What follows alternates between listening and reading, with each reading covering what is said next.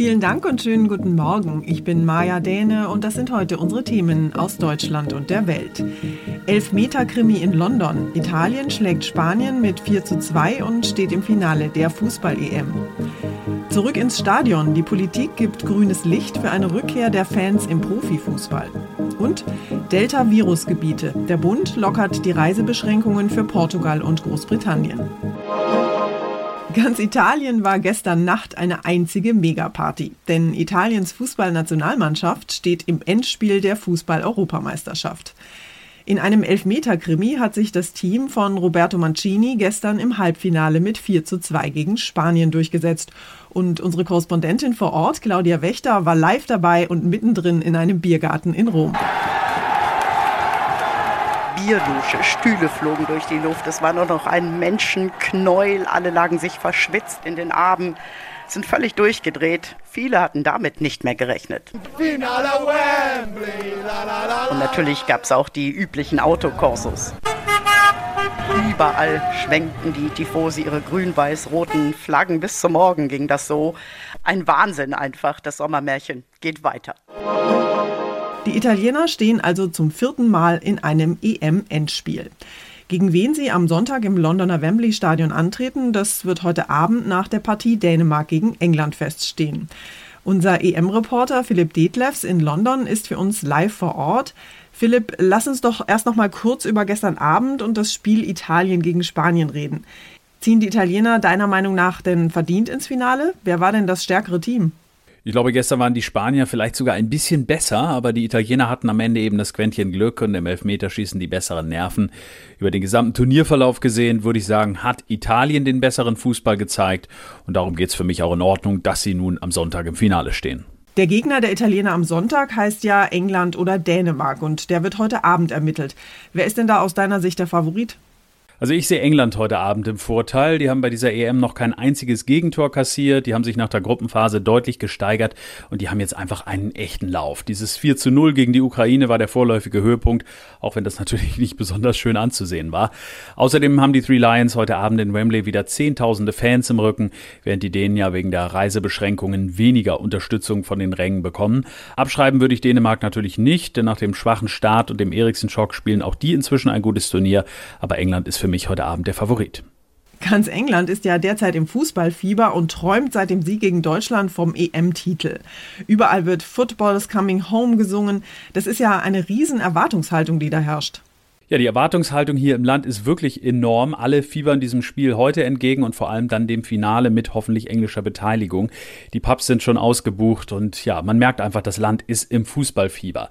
Aber so richtig von Druck kann man hier, glaube ich, nicht sprechen. Die englischen Spieler, die machen mir einen ganz entspannten Eindruck. Im EM-Hauptquartier der Engländer war die Stimmung ziemlich gelöst und ich glaube, man freut sich jetzt einfach auf das nächste Spiel im Wembley Stadion und dann hoffentlich noch ein weiteres. Dankeschön nach London, Philipp.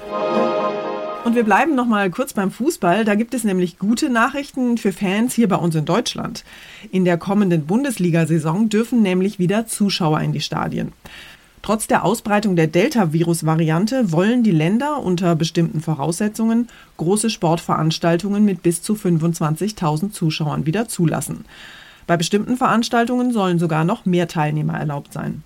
Die Stadien dürfen wieder zu 50 Prozent ausgelastet werden. Allerdings gibt es eine Obergrenze. Mehr als 25.000 Zuschauer dürfen nirgends rein.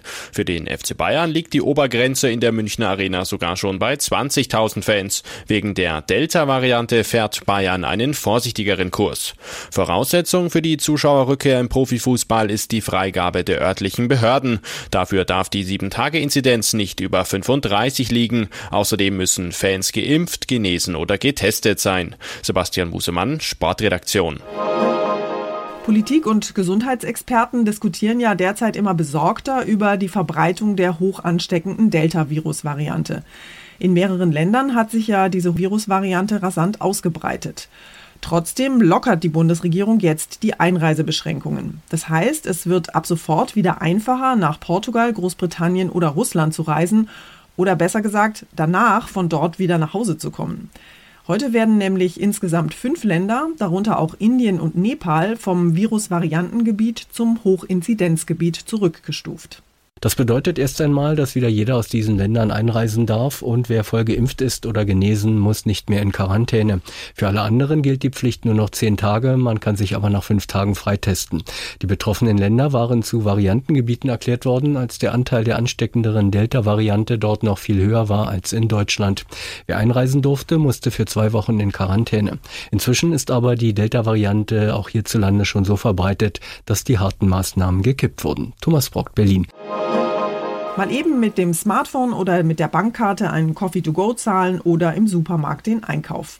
Immer mehr Menschen bezahlen inzwischen bargeldlos, statt im Portemonnaie nach Kleingeld zu kramen. Die Corona-Pandemie hat dem kontaktlosen Bezahlen offenbar nochmal einen extra Schub verliehen. Laut einer Umfrage der Postbank zahlen mittlerweile mehr als 56 Prozent der Menschen in Deutschland bargeldlos. Vor fünf Jahren haben noch neun von zehn Kunden zum Bargeld gegriffen. Inzwischen sind sie in der Minderheit. Vor allem Jüngere zeigen sich offen für bargeldlose Bezahlverfahren. Der Hauptvorteil für sie Bequemlichkeit. Statt lange nach Klimpergeld zu fischen, wird die EC oder Kreditkarte über das Zahlterminal gezogen. Auch das Smartphone oder die Smartwatch nutzen viele gerne. Corona hat den Trend verstärkt. Viele Befragte gaben an, wegen der Pandemie Geld weniger anfassen zu wollen. Experten glauben, wer sich einmal an das bargeldlose Zahlen gewöhnt hat, wird vermutlich auch nach Corona dabei bleiben. Ursula Winkler, Nachrichtenredaktion. Unser Tipp des Tages heute für alle Schokoladenfans. Zartbitter, Traube, Nuss, Erdbeer, Joghurt oder ganz klassisch Vollmilch. Schokolade geht eigentlich immer, gerne auch als Pudding, Eiscreme oder Törtchen. Und weil heute der offizielle Tag der Schokolade ist, darf es gerne auch noch ein Riegel mehr sein. Thomas Bremser aus unserer Serviceredaktion hat mal nachgeforscht, welche Schokoladensorte womöglich gar keine so ungesunde Kalorienbombe ist. Thomas, mal ganz ehrlich, dass Schokolade viel zu viele Kalorien, Fett und Zucker enthält, das wissen wir natürlich alle. Aber irgendwas muss doch auch da drin sein, das gut für uns ist, oder? Schokolade macht glücklich, sagen viele, und da ist auch was dran. Kakaopulver enthält nämlich Stoffe, die die Stimmung aufhellen können wie Theobromin, das regt den Kreislauf an, aber auch noch andere. Deren Wirkung ist tatsächlich nur gering. Trotzdem, wenn wir mal zwischendurch eine Schokolade essen, wird unser Belohnungssystem angeregt und dadurch werden Glücksgefühle ausgeschüttet. Und wer regelmäßig etwas Bitterschokolade isst, der kann seinen Blutdruck senken und senkt auch das Risiko für Herzinfarkt und Schlaganfall. Aber, das gehört dazu, die Stoffe, die das bewirken, stecken auch in Äpfeln. Na gut, andererseits, wenn ich die Wahl hätte zwischen Apfel oder Bitterschokolade, hm. Aber mal im Ernst, kannst du denn Tipps geben, welche Schokoladensorten die kalorienärmeren sind? Also dunkle Schokolade hat von allen am wenigsten Zucker und Kalorien, aber das immer noch auf einem hohen Niveau. Dann kommt Vollmilch und am meisten Zucker hat weiße Schokolade. Generell vielleicht darauf achten, dass die Schokolade wenig Kakaobutter hat, dafür einen hohen Kakaoanteil. Eine Expertin hat mir mal gesagt, je weniger Zutaten auf der Packung stehen, desto höher ist die Qualität. Schokogenuss ohne Reue, zumindest heute am Tag der Schokolade. Dankeschön, Thomas. Und zum Schluss geht es hier bei uns um einen Giraffengreis auf Reisen. Weil das Giraffenhaus umgebaut wird, hat der Hamburger Tierpark Hagenbeck einen älteren Giraffenherrn namens Charlie in die Niederlande ausquartiert. Der Umzug war allerdings eine ziemlich langwierige Angelegenheit. Der fünf Meter große Giraffenoper wurde in einen Spezialanhänger verladen und auf die achtstündige Reise geschickt. Eine Fahrt erster Klasse dürfte es allerdings nicht gewesen sein. Ein großes Problem waren nämlich die vielen Brücken auf der Strecke. Um Verletzungen zu vermeiden, musste Charlie in seinem Anhänger den Kopf einziehen. Aber immerhin gab es als Wegzehrung ein paar Möhren.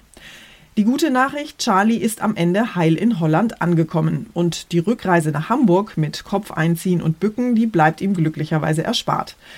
Er darf nämlich in seinem niederländischen Altenheim, einem Safari-Park, bleiben und dort ganz entspannt seinen Lebensabend mit 40 Artgenossen verbringen. Das war's von mir für heute. Ich bin Maja Däne und wünsche Ihnen einen guten Start in den Tag. Tschüss und bis morgen.